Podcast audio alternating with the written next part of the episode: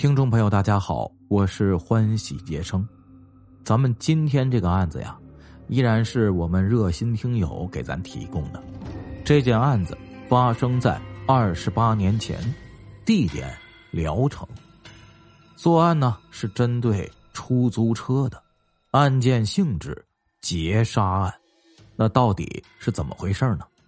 请您收听《刑事案件奇闻录之聊城出租车》。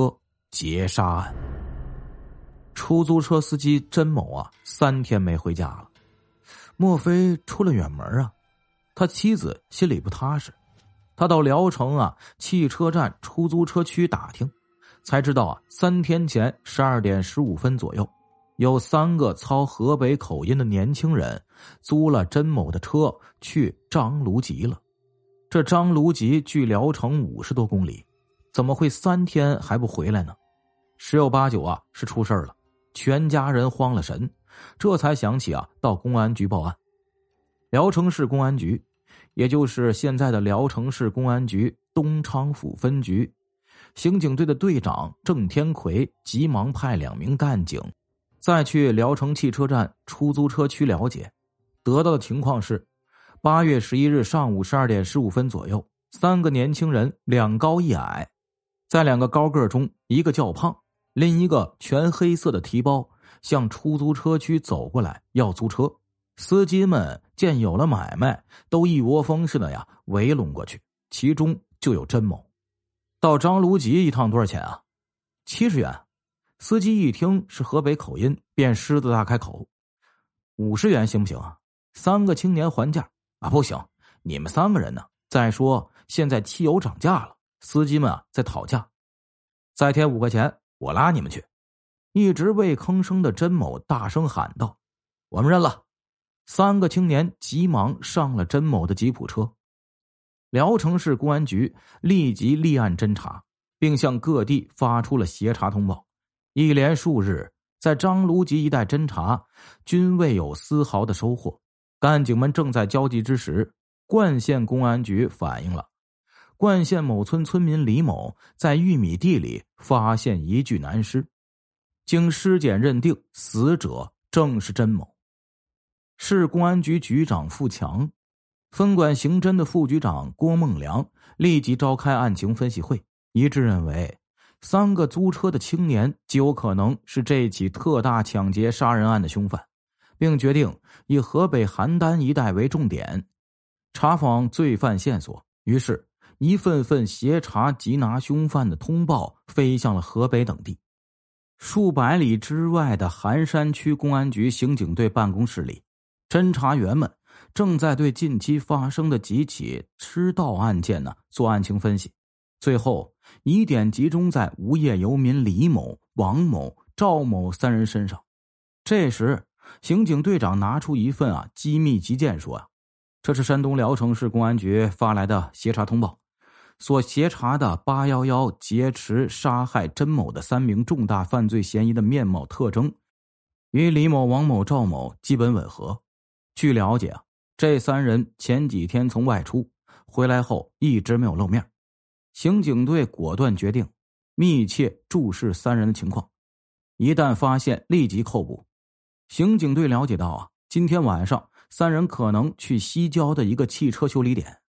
十五名干警身穿便衣，秘密潜伏到汽车修理点的附近。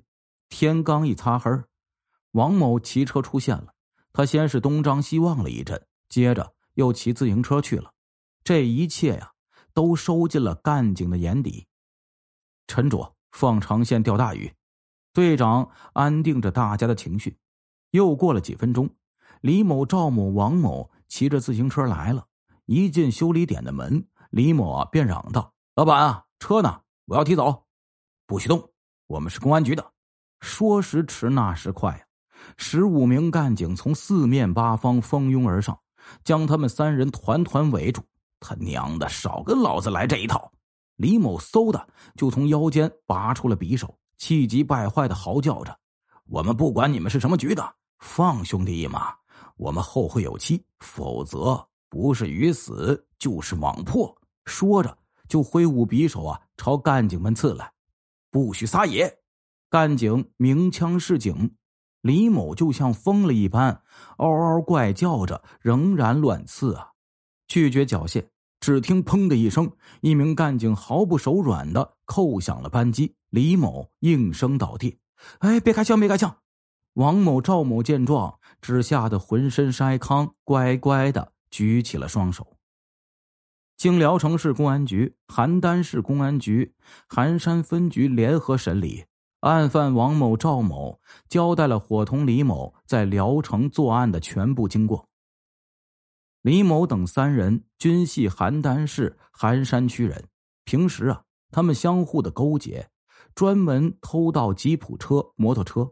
八月九日，李某找到王某、赵某说：“呀，我看咱们呀，不能总在当地拿活，这很容易掉脚啊。我们啊，得到外边闯闯。去哪里啊？”王某和赵某问：“去山东聊城试试。”三人商议妥当之后。于当天下午带上匕首和钢珠手枪，搭上长途汽车到了聊城。下车后就寻找下手目标，可一直转悠到深夜呀十一点钟，见各处防守严密，也没敢下手。三人只好沮丧的在车站附近的一家小旅店里蜷曲了一夜。第二天，李某一睁开眼就说：“咱们不能白来呀，抢他娘的！”你俩谁熟悉这里的情况？我知道啊，有个张卢吉，离这里不太远。赵某说：“好，就这么办。”李某一锤定音。于是，他们仔细策划了一阵之后，一个谋杀出租车司机的罪恶计划便形成了。他们坐上甄某的吉普车，飞快的驶出市区，向西南张卢集方向疾驶。在离张卢集还有三里多路时，甄某转头望了一眼三个闭目养神的青年人，就问他们：“张卢集快到了，三位，在张卢集西边呢，你开就是了。”李某不耐烦的说：“那得加钱呢，加钱！”后排的赵某猛地搂住甄某的脖子，王某从提包里掏出钢珠手枪，顶住甄某的太阳穴，想劫车。那甄某本能的意识到啊，情况不妙。便伸手想拔出车钥匙，只听“砰”的一声闷响，甄某连一句完整的话也没说完，就倒在了驾驶座上。出租车“擦”的一下在路边搁浅了。咋办？咋办？赵某看着满脸血污的甄某，不住的发抖。咋办？看你吓的，扔了不就完了？李某一脸的不在乎。赵某刚想把甄某往外拖，王某便说了。后边来车了，开车走。李某把甄某往旁边一推，自己坐在了驾驶座上。不久，车到了冠县地界。夜幕降临后，他们把甄某的尸体扔到了一块玉米地里。回到寒山，擦去了吉普车上的血迹，将车开到了西郊的一个汽车修理点，谎称啊是在聊城买的，先在这里放一放。从维修点出来后，李某说呀。咱们谁也别回家，听听风声再说。三人便分别的藏匿起来了。赵某隐匿在离城市较远的一个亲戚家里，没想起那天杀死司机的情景，就心惊肉跳。挨过了几天，便在郊区的一个破屋里找到了李某和王某。大哥，我听说公安局上家里问过好几回了，你说咋办呢？咋办？李某猛地站起来，又坐下，坐下又站起来，六神无主的说：“那玩意儿在手里，早晚也是个祸害，不如啊，趁早出手。”李某瞟了一眼王某二弟啊，你去修车点看看，东西还在不在？到晚上，我们啊把车开到外边去处理掉。我，王某一愣，不愿去啊。就你，李某断然说。我出去太扎眼，三弟办事太嫩，就你去最合适。王某去了修车点，回来说呀，车还在。他们决定晚上行动。这一切情况啊，均被我干警了解的一清二楚。于是，就在李某等三人到达修车点时，被我干警一网打尽。听众朋友，咱们今天的故事呢，就讲到这里了。感谢咱们热心听友的投稿，谢谢热心听友的投稿。这个案子呀，呃，就为了抢车直接杀人，我感觉一开始也是不打算杀人的。听这个过程一开始没准备杀人，但是呢，最后还是将这个出租车司机呢给杀掉了。